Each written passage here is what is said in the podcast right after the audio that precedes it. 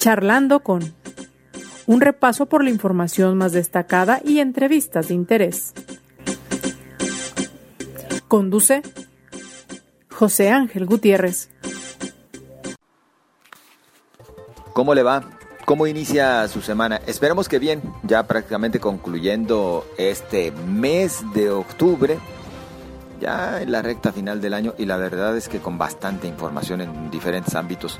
Y en este momento por supuesto que la atención puesta eh, a lo que ocurre en el estado de Guerrero y particularmente en Acapulco, donde cada vez se conoce más del impacto terrible que ha causado consigo el huracán Otis que deja prácticamente sin servicio hotelero, pues la mayoría de los hoteles registran afectaciones, que deja toda la zona costera con daños en el 85% y que lamentablemente ha quitado la vida a por lo menos 45 personas según la confirmación hasta el momento y hay otras 47 que se encuentran no localizadas.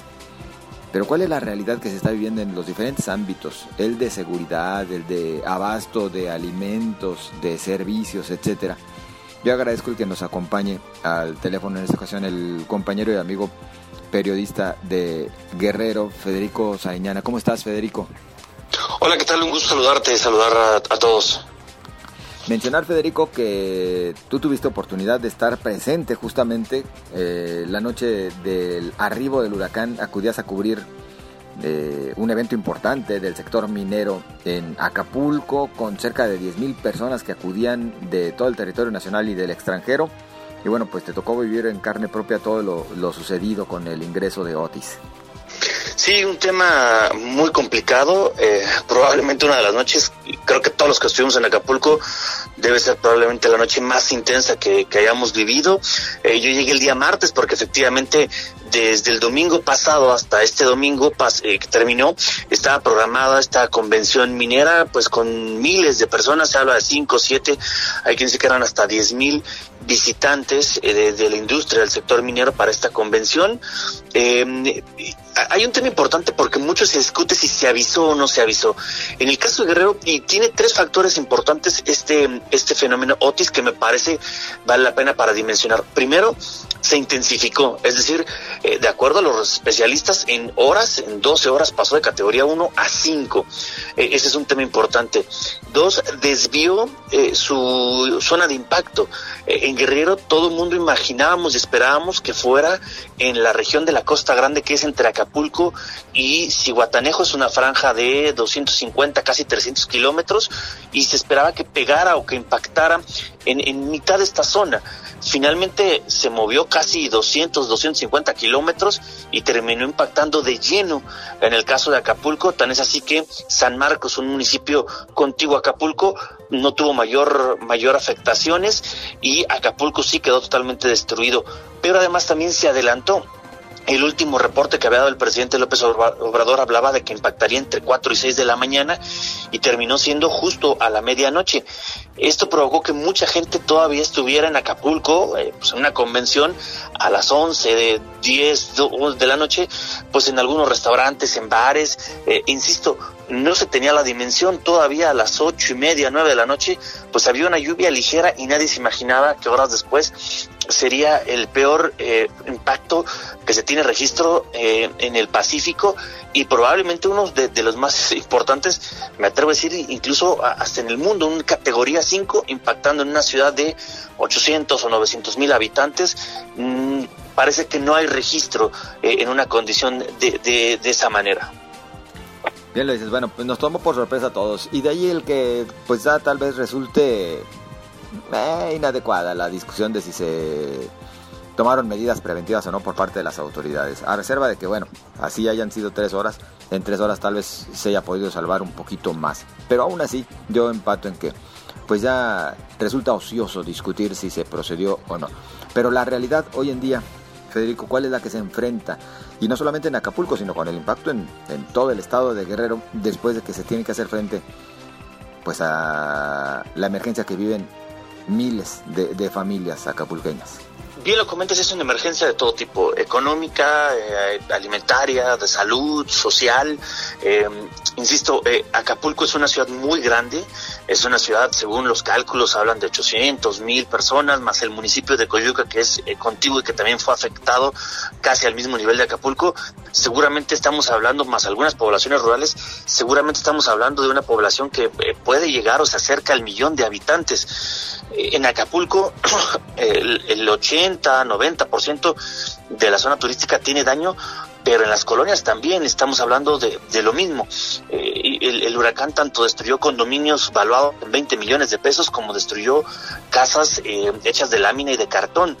Y estamos hablando de que entonces toda esta población que vive del turismo y que va prácticamente al día, es decir, cada fin de semana, jueves, viernes, sábado, domingo, obtiene ingresos para la siguiente semana, pues vive una situación terrible. Eh, la energía eléctrica se ha ido recuperando de a poco, eh, comienza a ver ya, digamos, estas islas, estos oasis donde hay energía eléctrica, pero durante tres o cuatro días eh, hay que imaginarnos una ciudad de un millón de habitantes sin nada, porque nada quedó de pie, sin energía eléctrica, eran 100 kilómetros a la redonda sin energía eléctrica, 100 kilómetros a la redonda sin señal de telefonía de ningún tipo y, entonces la gente salía a la calle y literalmente era como una especie de película de terror, como una película de estas que, solamente vemos en, la imaginación. Uno salía a la calle a, tratar de buscar un agua, a tratar de buscar comida, las tiendas fueron saqueadas, es decir, la magnitud del impacto fue muy fuerte poco a poco se ha ido, insisto, comenzando a restablecer la energía eléctrica en algunos puntos. Por ejemplo, el Zócalo de la ciudad fue uno de los, de los primeros puntos donde se habilitó eh, una especie de planta de energía eléctrica. Antes la gente hacía filas para eh, formarse y poder recargar durante algunos minutos el teléfono celular. O en, el, en una de las plazas comerciales se habilitó ahí una especie de antena eh, que daba conexión en algunos puntos. Imágenes donde gente conectaba y, y hacía pues algunos malabares electrónicos para tener de algunos vehículos, eh, energía eléctrica a través de la batería, eh, pero la situación es muy, muy complicada porque, digamos, estos esfuerzos siguen siendo insuficientes para la cantidad de gente eh, que hay en Acapulco, los daños que se tienen y, por ello en muchos casos pues literalmente peleándose por un galón de gasolina, por un espacio, por una caja de agua. la ayuda que ha estado llegando y que se ha incrementado en los últimos días insisto, sigue siendo insuficiente. Hay que imaginarse lo que se necesita para mantener día a día a una ciudad de 800 mil habitantes que en este momento no tiene absolutamente nada. Oye, Federico, eh, en ese punto hay mucho, pues no sé si rumor, realidad, fake, eh, en torno a ello. Si se permite o no la ayuda a los habitantes de Acapulco por parte de organizaciones de la sociedad civil, por parte de ciudadanos que, que, están comenzando a hacer sus envíos, o en realidad está todo centralizado en el ejército, como se ha dicho? Me parece que fue un tema, digamos, a consecuencia de la falta de comunicación natural que, que, poco a poco ha ido fluyendo. Es decir, insisto, todavía hay zonas de Acapulco donde no hay señal de comunicación, hay instancias que no se han podido comunicar. Y, lo que sucedió es que inicialmente el, ejército estaba pidiendo no, una especie de filtro, sino un control, porque eh, en cuanto se abrió la carretera, miles de personas querían salir y miles de personas querían entrar. Y la idea o, la sugerencia que se planteó, porque existe un boletín oficial de ello, es que la ayuda se quedara en Chilpancingo para no tener que llegar a Acapulco en caravanas y muchas veces desorganizados. Es decir, más allá de esta buena voluntad, sucedió de gente que llegaba eh, con camionetas, a lo mejor con productos, llegaba a Acapulco, las dejaba y no tenía gasolina para regresarse, porque no había gasolina en Acapulco. Bueno, sí hay gasolina, pero no había energía eléctrica para bombearla desde las gasolineras y entonces la gente se quedaba y entonces era, si bien una ayuda por lo que habían llevado, también después otro problema para tratar de encontrar gasolina y regresar, por ejemplo. O los primeros, las primeras horas se habilitó un solo carril y entonces lo que se pedía era que se diera prioridad a los vehículos oficiales de la Comisión Federal de Electricidad, de Teléfonos de México, del Gobierno Federal, del INSABI, de la Guardia Nacional del Ejército, es decir, que hubiera esta parte. Aparentemente ha habido algunos incidentes, pero también ha habido muchos casos de gente.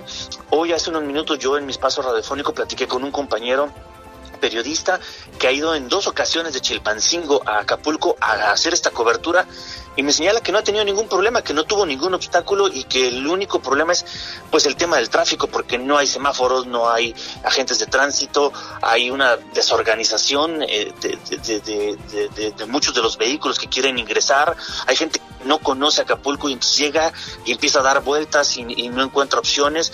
Él me señalaba que llegaron con compañeros y que había tramos donde hay que entrar en sentido contrario, donde hay que tomar vías alternas, digamos la normalidad, por ponerlo entre comillas, de una ciudad destruida, es decir, hay tramos donde no puedes avanzar porque hay un árbol eh, tirado, pero ninguna situación de algún tipo de retén o de alguna otra circunstancia, sino por el contrario, incluso gente que eh, pedía o, estaba a la expectativa de eh, la Guardia Nacional que está en la caseta para tratar de ir acompañados en ese sentido. Hay que recordar que desde hace mucho tiempo en el caso de Guerrero se había vuelto una costumbre la toma de las casetas por parte de grupos sociales y lo que sucedió es que a partir de entonces se instalaron módulos, una especie de mini guardia o, mini oficinas o mini campamento de elementos de la Guardia Nacional que vigilaban las casetas. Entonces, parece ser que afortunadamente no es o no son la mayoría de los casos estos de personas retenidas, ahí circulando ahí audios, pero eh, los, eh, digamos, testimonios que yo personalmente puedo contactar con gente que conozco de carne y hueso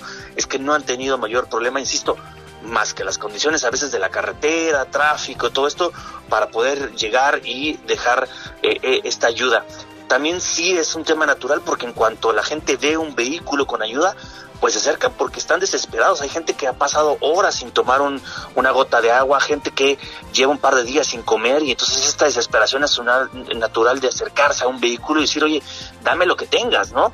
Entonces eh, es esta, es esta parte. Me parece que conforme vaya avanzando las horas, va a ser mucho más claro este tema, pero también va a ser mucho más claro esta necesidad permanente a mucho tiempo de poder seguir ayudando a través de todas las vías posibles porque hacen falta muchísimas cosas. Insisto, es un monstruo de 600, 700 mil personas en Acapulco.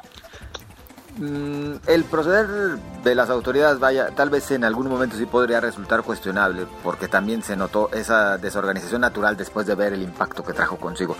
Pero eh, Federico, me detengo en el tema de la rapiña que sí se dio, no para destacarlo como lo peor que viene ocurriendo. También se entiende a veces entre la desesperación, aunque los saqueos han estado a la orden del día, hasta de productos que no son de primera necesidad. ¿Eso ya quedó controlado? No, todavía no. Lo que pasa es que, insisto, la, la, la, cantidad de gente que hay en Acapulco eh, es muy grande. Es decir, no es lo mismo controlar una ciudad con 50 mil, 100 mil habitantes a un monstruo como es Acapulco, porque además, insisto, son como varios Acapulcos al mismo tiempo. Tienes, por ejemplo, la zona diamante exclusiva, departamentos de 20 millones de pesos, eh, tiendas comerciales de las mejores marcas, centros eh, comerciales, galerías de arte, por ejemplo, que habían en, en esta zona, y tienes puntos donde de por sí no tenían absolutamente nada y lo perdieron, lo poquito que tenían, es decir, las casas de cartón y de madera que tenían, las perdieron. Sí ha habido muchísimos excesos, creo que de manera normal todo el mundo entendería esta necesidad de ir y de, tomar agua, de buscar alimento, de algunas cosas, digamos, como para temas mínimos, quizás hasta ropa en algún momento, herramientas, pero también ha habido excesos de gente que eh, eh, ha tenido que, o se ha llevado en, vehículos, eh, pantallas planas, hay algunas imágenes que se volvieron virales, me tocó ver una de ellas cuando estuve en Acapulco, una mujer cargando un carrito de estos de supermercado lleno de adornos de Navidad. Vaya, uno, uno no le entiende la lógica, o equipo de maquillaje, por ejemplo, que, vaya, por momentos no entiendes esta, esta parte de, de estos excesos, ¿no? Insisto, alimento, ropa, eh, quizás hasta lámina, cobijas, pudiera ser entendible, pero un tema de llevarse adornos Navidad me, parece fuera de toda de toda proporción, de toda lógica y digamos fue en, un primer punto pues este morbo, esta curiosidad y después eh, pues algunos tiendas, algunos espacios donde pues todo el mundo ha podido sacarlo, porque la mayoría de los elementos del ejército, de la Guardia Nacional, pues están tratando de limpiar las calles, están tratando de abrir caminos, están tratando de atender otras cosas, y bueno, pues es este círculo de la necesidad de la gente que no tiene absolutamente nada que tomar, nada que comer, pues no tiene mayor opción que entrar y en una tienda robarse o llevarse lo que haya y que, bueno, a su vez abre la puerta a estos excesos que ya platicamos. Federico, desde Guerrero, ¿cómo evalúan el proceder de las autoridades, tanto federales como del gobierno del Estado? Creo que es complicado y, me parece muy difícil poder hacer un, balance como tal si es con este eh, o muy claro o muy oscuro. Me parece que ha habido cosas positivas, ha habido cosas eh, que evidentemente han quedado de ver, pero creo que sobre todo la gran responsabilidad es del gobierno federal. El gobierno de Acapulco municipal y el estatal eh, tienen condiciones muy limitadas. Guerrero es un estado pobre, Guerrero es un estado con muchas limitaciones presupuestales, logísticas, en, muchos temas, y me parece que la gran clave de esto va a ser el tema del gobierno federal, como ha sucedido en, ocasiones anteriores y en tragedias anteriores. Cuando fue el tema del huracán Paulina, las autoridades municipales y estatales estuvieron rebasadas por la dimensión del problema, más allá de la actuación, es decir, no tienes capacidad, por ejemplo, para poder atender una emergencia de este tipo. Cuando fue Ingrid y Manuel sucedió lo mismo y me parece que hoy es lo mismo. El gobierno está rebasado, pero por el nivel de la magnitud, por, por lo que significa esta, eh, eh, este, este problema y no tanto o más allá o incluso por encima de si se hicieron bien o no se hicieron bien algunas cosas. Es decir, eh, la cantidad de elementos de protección civil, de policías disponibles, de recursos, de maquinaria, no está ni cerca de lo que se necesita en estos momentos. Por ello, insisto, la gran responsabilidad o el gran punto es lo que el gobierno federal puede hacer, que es 10, 20, 50, 100 veces mucho mayor que lo que puede hacer un estado o un municipio. Federico, eh, bueno, sabemos que este destino, como otros tantos en nuestro país, también se ve afectado por la delincuencia organizada. En estos momentos hay al menos en ese aspecto sí una tregua aparente. Híjole, e, es complicado porque, insisto, eh, fue eh, este fenómeno impactó a todos, es decir, no hubo absolutamente ninguna zona o ningún sector o ningún área que se haya visto, digamos, menos afectada. Fue todo, insisto, desde la zona diamante con departamentos de 20 millones de pesos, centros comerciales, bares, discotecas, restaurantes de la zona hotelera, unidades habitacionales populares, hasta las zonas rurales de Acapulco. Entonces, eh, sí, creo que también ahí entra un tema de una emergencia social en donde eh, va a ser muy importante esta generación de empleo, eh, esta instalación no solamente para evitar la rapiña, sino para restaurar eh, este, este, tema y, poder reconstruir Acapulco en todos los sentidos, económico, social, turístico, salud, de seguridad. no se va a poder empezar esta reconstrucción hasta que no haya estas garantías de seguridad, pero sí tengo la confianza de que eh, se va a salir adelante. Va a ser muy complicado, pero sí se va a salir adelante, porque Acapulco lo ha vivido. Acapulco vivió el Paulina, vivió Ingrid y Manuel, vivió el tema de la pandemia, y que quizás son menores los impactos a lo que vemos hoy, pero me parece que la gente está acostumbrada a esta parte y que además se tiene una gran ventaja eh, que eh, otros destinos no tienen. Es decir, Acapulco sigue estando a 3, 4 horas de una mancha de 20, 30, 40 millones de personas en el centro del país. Sigue teniendo estas playas que son espectaculares, el clima, eh, mucha gente incluso hablaba de que el fin de semana tuvo un clima espectacular Acapulco, temperaturas de 30 grados, con agua cálida, me parece que ese va a seguir siendo, digamos, la base sobre la que se puede reconstruir este Acapulco. Eh, afortunadamente la autopista del Sol no tiene mayores problemas, el aeropuerto ya se ha regularizado, entonces habrá forma de que la gente llegue y quizá es este punto de arreglar los hoteles, echarle ganas en esta parte para que comience otra vez en este tema, porque además tiene que ser así. No hay otra industria más que el turismo en Acapulco bien lo dices, no hay otra industria más que el turismo y por eso lo importante será rescatar lo más rápido posible toda esta infraestructura. Federico, pues la disposición creo que existe por parte de la mayoría de los mexicanos a apoyar y esperemos que no cese, que se ayude y se ayude en serio esto por una parte. Esperemos también que exista plena coordinación con las autoridades y por lo pronto, para ya dejarte, porque sabemos que también tienes muchísima actividad, estimado Federico Sariñana, eh, en el balance hasta este momento, ¿Qué tanto se han restablecido los servicios? Ya no hay desabasto de gasolina, eh, la afectación eh, en Acapulco y zonas aledañas, ¿de qué grado es? 85% en general, ¿verdad? Sí, eh, digamos algunos sectores más, algunos menos. Todavía se están haciendo estas evaluaciones, pero sí, digamos que podríamos hablar de que, y, y creo que hay elementos para suponerlo de que quizá el 80, 85, a lo mejor hasta el 90% de Acapulco y, esta zona aledaña está destruido en, en, términos generales. Y hasta este momento el restablecimiento de servicios creo que eh, va comenzando poco a poco. Eh, la autopista del Sol en, su gran mayoría no tiene problema para circular, el aeropuerto ya está funcionando, pero sí en la ciudad había problemas de energía eléctrica, entonces esto impide, por ejemplo, que haya abastecimiento de gasolina. Hubo también una polémica, Pemex ha dicho que hay gasolina suficiente, el problema es que eh, todavía no hay una energía eléctrica suficiente, constante, para que todas las gasolinerías o la mayoría pueda estar surtiendo la gran demanda que hay.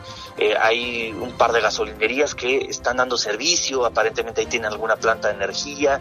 Eh, el tema de la energía eléctrica señala CFE que está por ahí de un 50, 60% y que pudiera estar al 90%, pero digamos eso es la red, falta ver, digamos, como decía algún eh, ingeniero, desde el poste a tu casa, ¿no? Eh, si, si, no tienes focos, de nada te sirve eso, o si se dañó tu sistema eléctrico, de nada te sirve tener, o de muy poco te sirve tener la energía eléctrica ahí. Hay que poner energía en las calles y la iluminación en las ciudades. Eh, el tema, por ejemplo, de la señal de, de, cobertura de teléfono, algunas compañías, empieza a haber algunas zonas donde, donde hay señal, entonces me parece que ahí todavía poco a poco vamos, pero se están dando, se están dando pasos y sí, yo creo que la gran petición a todo el mundo es seguir ayudando. Eh, en la medida de lo posible, incluso hacen esta recomendación para que la gente se sienta segura de marcar los productos, ponerle la palabra donación, ponerle la palabra ayuda, ponerle familia Gómez, familia López, saludos desde tal lugar, para que esta ayuda, independientemente de la forma en que llegue, la gente que la reciba sepa que no es de ningún partido político, de ningún gobierno, de ninguna instancia, de ninguna empresa, sino que es un ciudadano desde otro punto del país que está teniendo esta buena voluntad de ayudar. Claro. Pues estimado Federico, por nuestra parte agradecidos. Un saludo hasta Chilpancingo. Eh, extiende por favor también el saludo y los buenos deseos de pronta recuperación para los eh, amigos de, Acapulco. Y bueno, pues también a seguir invitando a nosotros desde por acá en Guadalajara a la comunidad a no cesar y a seguir apoyando a quienes en este momento lo necesitan en aquella región. Muy amable, Federico. Estaremos atentos. Saludos a todos. Muy amable, gracias. De nueva cuenta, Federico Sariñana, periodista del el estado de Guerrero. Pues ahí tienen ustedes, esa es la realidad. Más allá de las fakes, más allá de lo que se dice, más allá de los rumores, y más allá del amarillismo, que esa no es la intención de este tipo de charlas. Yo a usted le agradezco su compañía y le invito a que desde su trinchera se dé la oportunidad de ayudar a quienes en este momento están pasándola de verdad muy mal allá en Acapulco, Guerrero. Pásela bien, nos escuchamos mañana.